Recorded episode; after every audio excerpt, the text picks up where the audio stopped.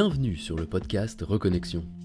Dans ce podcast, nous proposons des discussions ouvertes sur différents thèmes de santé, des interviews avec des thérapeutes ainsi que des témoignages de pratiques de santé naturelle.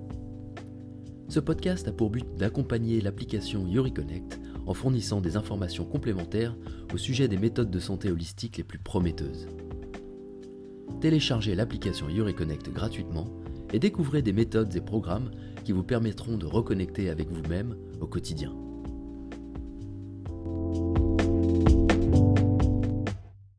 Dans cet épisode, j'interviewe Marie, que j'ai rencontrée de façon tout à fait fortuite lors d'un événement, et qui m'a partagé donc son expérience de reconnexion euh, qui est très puissante et euh, qui euh, offre beaucoup d'espoir pour nos auditeurs. Je n'en dis pas plus, je vous souhaite une bonne écoute. Bonjour et bienvenue sur le podcast Reconnexion. Merci d'avoir accepté ma proposition, mon invitation pour une interview, Marie. si tu veux te présenter rapidement. Alors bonjour, merci de, pour cette invitation et avec plaisir pour euh, témoigner aujourd'hui. Euh, donc je vais pas me présenter parce que c'est anonyme. D'accord, tu préfères rester anonyme, très bien. Alors euh, nous nous sommes rencontrés et tu m'as parlé un peu de ton expérience de vie et de, du parcours que tu avais eu au niveau de tes recherches dans, la, dans, le domaine de la santé et tout particulièrement d'une découverte dans la santé mhm. naturelle mhm. qui avait vraiment bouleversé ta vie.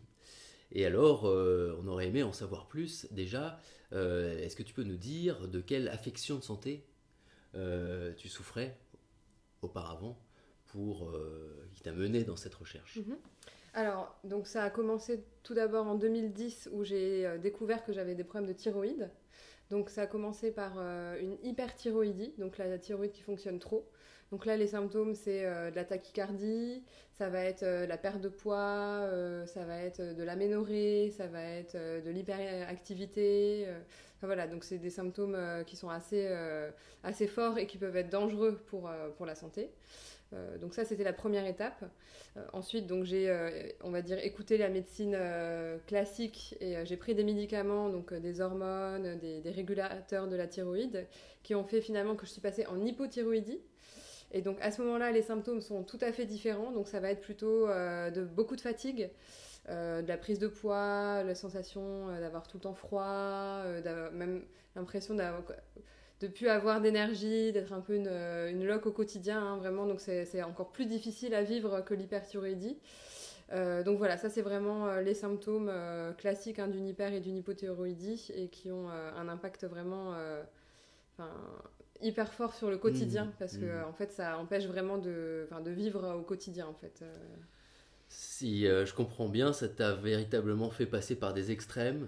C'est ça. Et, euh, et, que, en fin de compte, tu, as, tu découvrais que il y avait juste un dysfonctionnement, principalement au niveau de la thyroïde, qui faisait que tu, puisses, tu pouvais avoir de l'hyperthyroïdie ou de l'hypothyroïdie en fonction des traitements. C'est ça. Que on te proposait. Quoi. Et en fait, j'avais l'impression d'être un peu malmenée parce qu'on allait me donner des traitements et en fait, ça allait avoir un impact sur. Euh, j'avais l'impression qu'on avait inhibé ma personnalité, je me retrouvais comme un légume. Euh, et puis le fait aussi de prendre beaucoup de médicaments au quotidien, d'être dépendant de pilules comme ça au quotidien, en fait, ça, moi je le vivais très mal en fait. Euh, je pouvais pas accepter d'avoir l'impression d'avoir une dépendance si forte à des molécules chimiques. Euh, et puis euh, voilà, que mon corps ne fonctionne pas tout seul. Et je, ne pouvais pas accepter cette idée-là en fait. Euh, donc ça a été très dur sur le plan physique, mais même sur le plan psychologique de vivre cette expérience. Et, puis voilà, je suis quelqu'un qui me pose beaucoup de questions, donc j'avais du mal en fait à faire confiance aux médecins.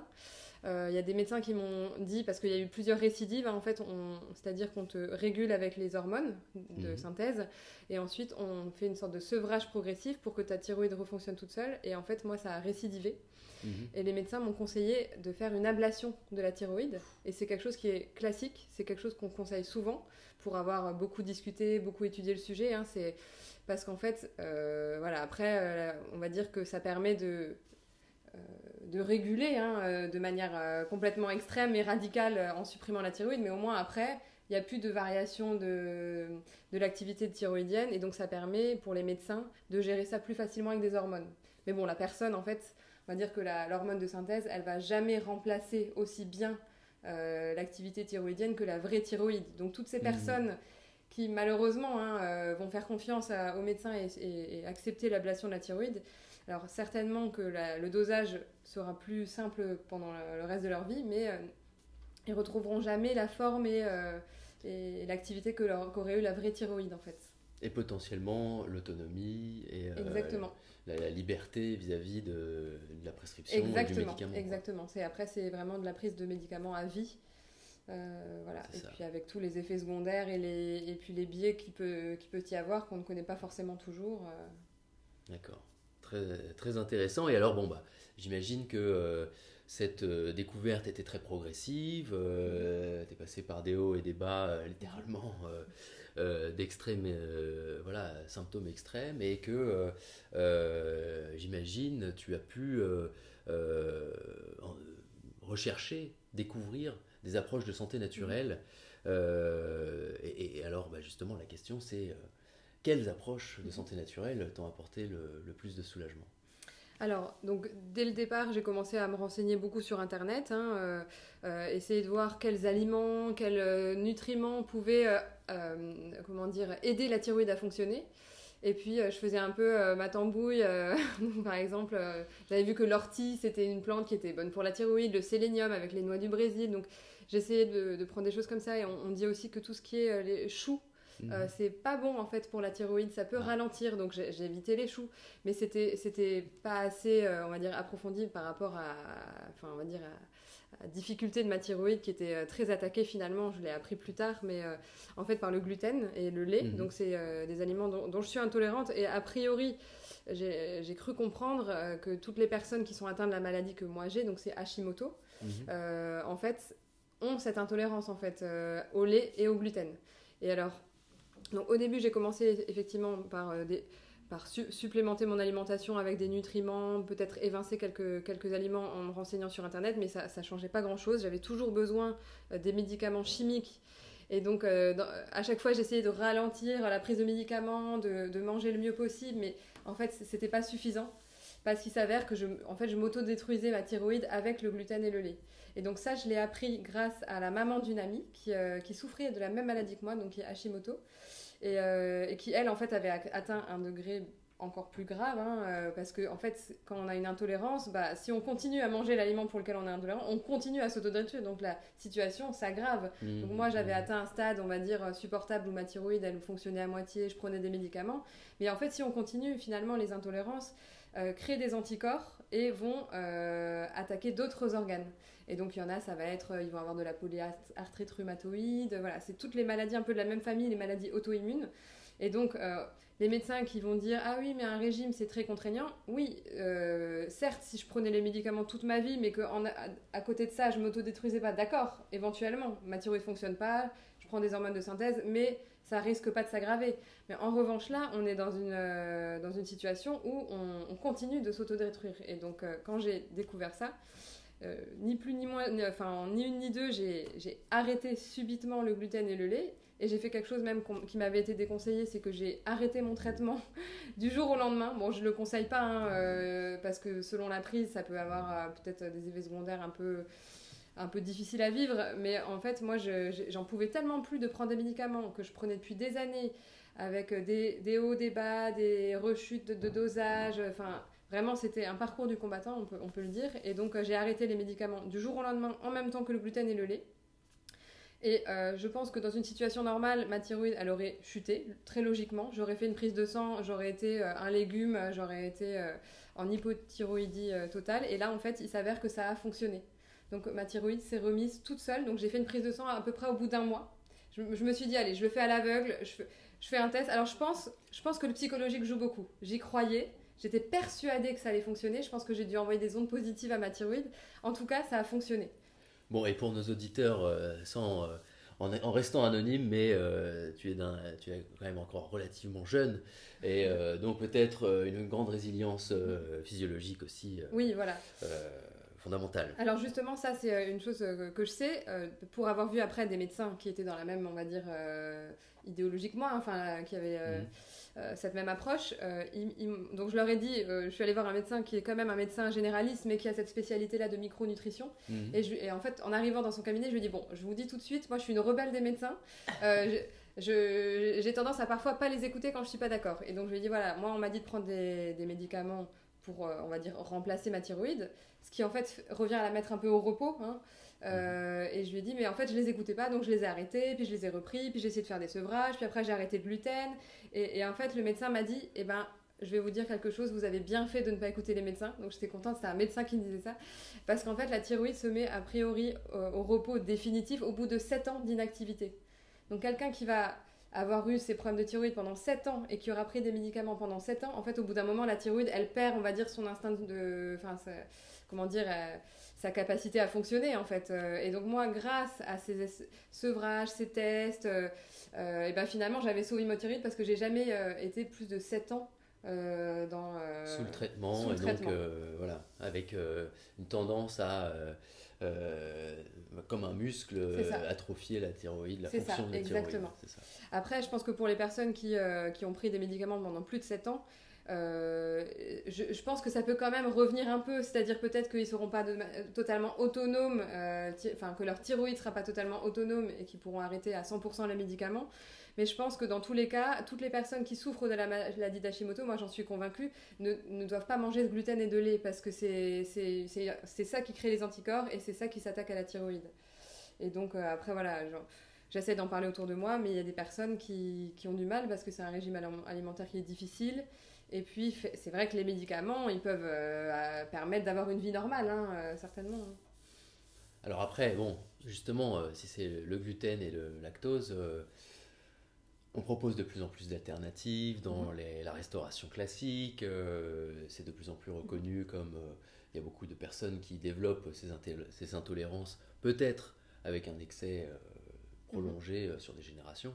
Mais en tout cas, voilà, j'imagine que tu arrives quand même assez facilement à trouver mhm. de quoi te nourrir au quotidien. Alors je reviens juste sur une chose que tu as dit. Euh, Je suis pas intolérante au gluten et au lactose. Alors il y a souvent la confusion mhm. euh, parce que les intolérances en fait c'est à, des protéines. Donc le gluten c'est la protéine du blé mhm. et, le, et en fait la protéine du lait c'est la caséine. D'accord. Et en fait le lactose c'est le sucre du lait et paradoxalement je peux en manger en fait par exemple il y a euh, du jambon, des fois, il y, a du lactose parce qu'ils en mettent. En fait, ça, c'est pas un problème. En fait, moi, c'est vraiment la protéine et c'est souvent ça. En fait, des fois, on voit même les industriels, ils mettent sans gluten, sans lactose et en fait, ils se trompent. C'est vraiment la caséine, enfin le lait qui pose problème. Et donc, oui, euh, j'ai la chance de, en France, la, cuisine française, il y a quand même beaucoup de plats qui permettent, euh, quand je vais au restaurant, de manger normalement. Donc, euh, tout ce qui est viande, légumes, riz, pommes de terre, on trouve toujours enfin, de quoi manger. Hein. Le, plus, le plus compliqué, c'est effectivement les sauces, hein, parce qu'il y a souvent de la crème dedans, euh, ou même voire de la farine dedans. Et, euh, donc euh, voilà, je, trouve toujours à me débrouiller pour manger, sauf dans les restaurants italiens. Et puis après, pour ce qui est de cuisiner à la maison, c'est même un plaisir en fait, parce que ça permet de découvrir plein d'aliments. Même les gens ils me disent mais qu'est-ce que tu manges maintenant Tu dois plus manger grand chose. Et je leur dis mais vous, vous plaisantez, en fait je mange plus, plus varié qu'avant parce que j'ai découvert un tas d'aliments que, que je connaissais à peine ou que j'utilisais jamais, les lentilles, les pois chiches, le sarrasin, enfin je mange beaucoup de sarrasin, mais euh, voilà, il y a plein de céréales euh, hyper, euh, qui ont beaucoup de goût, qui, qui s'adaptent très bien dans certaines recettes. Et voilà, donc voilà, je peux faire des tartes avec des pâtes sans gluten. Il y a beaucoup effectivement aujourd'hui d'alternatives, même industrielles, qui, qui, permettent vraiment de s'en sortir et de se faire plaisir et de manger varié sans problème. Ça t'a permis de découvrir peut-être des cuisines du monde aussi oui, par exactement. la même occasion. La cuisine asiatique, euh, par exemple, qui est euh, très adaptée, euh, enfin qui, qui, ne contient ni gluten ni lait, puisqu'ils utilisent plutôt du lait de coco, de, de l'huile, de, de, la farine de riz. Donc effectivement, je peux y aller les yeux fermés dans les restaurants asiatiques. D'accord, c'est très intéressant. Et alors, bah, euh, peut-être pour, euh, pour conclure, on va dire, euh, pour avoir ton, ton, ton, sentiment sur la question, dans toutes tes recherches, dans, voilà, malgré, enfin, avec l'accès à Internet et euh, la ressource euh, incroyable d'informations qu'il y a, est-ce que tu as eu l'impression que c'était facile de trouver des informations scientifiques ou des recommandations pratiques pour ta situation à toi? Alors, la réponse est un peu mitigée. Euh, je trouve qu'il y a quand même. Ils, vont jamais vraiment avouer totalement, en fait, euh, que le gluten et le lait, c'est vraiment la cause de la maladie. Parce que pour moi, c'est le cas, c'est vraiment la cause. Mmh. Ils disent que ça peut aider, ou ils disent que, euh, effectivement, c'est pas forcément bon pour les gens qui ont des problèmes de thyroïde, donc vaut mieux éviter. Mais pour moi, je, je, je pense que je suis l'exemple humain, c'est que vraiment, j'ai arrêté le gluten et le lait, et j'ai vu sur les prises de sang les taux d'anticorps chuter, les taux hormonaux de la thyroïde remonter. Et les fois où j'ai pu faire des rechutes, c'est-à-dire où j'ai remangé du gluten, j'ai vu les taux d'anticorps remonter. Enfin, c'est vraiment, euh, pour moi, c'est une évidence. Et alors, sur les forums où les gens sont sincères et vont parler de leurs expériences, oui, il y a plein de gens qui vont dire oui, moi, ça m'a résolu ce problème, moi, mes anticorps aussi ont chuté, c'est miraculeux. Voilà, les gens, ils peuvent euh, partager. Il y a des tas de groupes Facebook euh, où les gens partagent sur cette, expérience-là. En revanche, sur les, sur les sites un peu officiels, même l'AFDIAG, qui est l'association des, des, intolérants au gluten, mhm. en fait, ils vont pas le dire, en fait après tout ce qui est médecin euh, généraliste, pareil, ils vont, ils vont jamais l'admettre en fait. Et moi, ça m'a toujours, euh, ça m'a toujours contrarié. Et c'est pour ça que j'ai arrêté de voir des vrais médecins concernant ce problème-là, parce que je sais qu'ils vont pas forcément euh, adhérer totalement. je ne sais pas vraiment pour quelles raisons. Hein. Peut-être qu'ils ont une confiance limitée. Ils ont fait des études pendant 10 ans où on leur a dit de, prescrire des, médicaments. Et puis, c'est vrai que Là, c'est de l'expérimentation, hein, finalement, ce que j'ai fait. C'est très expérimental. Hein. J'ai essayé d'évincer des aliments, puis finalement, ça marche. Il n'y a pas d'étude officielle qui va dire que, c'est le cas. Hein. Euh, mais par exemple, j'ai le souvenir euh, d'un commentaire que j'avais laissé sur un article qui avait d'ailleurs sur, euh, je ne sais plus si c'était le site de l'AVIAG, mais c'était un site un peu officiel sur l'alimentation sans gluten. Et le, et le titre de l'article, c'était Est-ce qu'il y a un lien entre problème de thyroïde et intolérance au gluten? Et donc l'article ne, ne concluait pas qu'il y avait un lien, enfin, ou pas un lien direct, c'était juste bah, ça peut améliorer, c'est un peu mieux, euh, les gens, ou les gens qui ont des problèmes de thyroïde sont aussi plus sensibles au gluten. Et en fait, moi j'avais laissé un commentaire, j'avais mis, euh, en fait, si, moi je suis la preuve vivante, euh, je peux vous assurer que le gluten, je conclus que c'est la cause de mes problèmes de thyroïde parce que dès, dès lors que j'ai arrêté, en fait, ça s'est résolu. Et en fait, mon commentaire n'a jamais été publié. Donc euh, voilà, je sais pas s'il y a une tentative de... de, de, cacher ou qu'il y a un manque de confiance ou que comme c'est plus expérimental, et eh ben, ils vont pas forcément euh, euh, vouloir trop promouvoir. pareil, j'avais rencontré un médecin et, où je lui avais montré mes prises de sang, je lui avais dit voilà, regardez, c'est incroyable, ça mhm. marche. mais il faut le dire aux gens. Et la médecin m'avait dit mais vous plaisantez, moi c'est des généralistes qui m'envoient des patients, parce que c'est des endocrinologues en fait, les spécialistes de la thyroïde. Et cet endocrinologue m'avait dit, moi, c'est des généralistes qui m'envoient des patients. Je peux pas leur dire, euh, bah, arrêtez le gluten parce que je vais être vue pour un charlatan. Et en fait, il, me disait, non, mais je vous crois, mais moi, je le dirai pas à mes patients. Et je, et je, me disais, mais comment vous faites pour dormir la nuit? En fait, les gens continuent à s'empoisonner parce qu'en fait, on s'autodétruit. Hein. Euh, euh, à la limite, même si vous leur laissez continuer à prendre leur traitement, au moins leur dire d'arrêter le gluten parce qu'ils continuent à à se détruire. Et, euh, et, en fait, la médecin, elle, m'avait dit non, non, j'en parlerai pas parce que c'est pas ce que j'ai appris, c'est pas ce qui se fait. Euh, voilà, moi j'ai. J'ai eu mon diplôme, on m'a dit de prescrire ça, ça, ça, bah, je fais ce qu'on m'a dit, quoi. Et après, il y a des médecins qui sortent de ça, mais, euh, mais enfin, on observe quand même une sorte de doxa de la médecine hein, qui, mhm. qui ne sort pas de ces théories classiques et qui va pas se remettre forcément en question. Et, et voilà. D'accord, non, bah, en tout cas, euh, moi, la raison pour laquelle euh, c'était particulièrement intéressant d'avoir ton témoignage, c'est que ça représente parfaitement l'objectif de l'application qui est donc de favoriser l'expérimentation et la mise en commun des expériences euh, de tout un chacun. Alors peut-être pas de manière aussi radicale que ce que tu as pratiqué, mais en tout cas ça t'a très bien réussi apparemment, de toute évidence. Et bah, c'est ça, hein, de faire passer ce type de message. Marie, Merci beaucoup pour ton témoignage. Avec plaisir. Et euh, à très bientôt, j'espère. Euh, merci à vous tous pour votre écoute.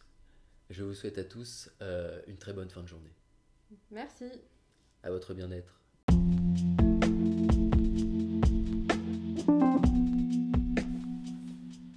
Merci pour votre écoute.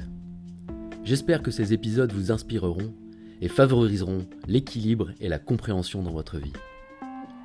Je vous invite à m'envoyer vos questions, commentaires ou suggestions par message vocal via la plateforme de podcast ou par le biais du formulaire de contact sur le site internet YuriConnect. En attendant le prochain épisode, je vous salue.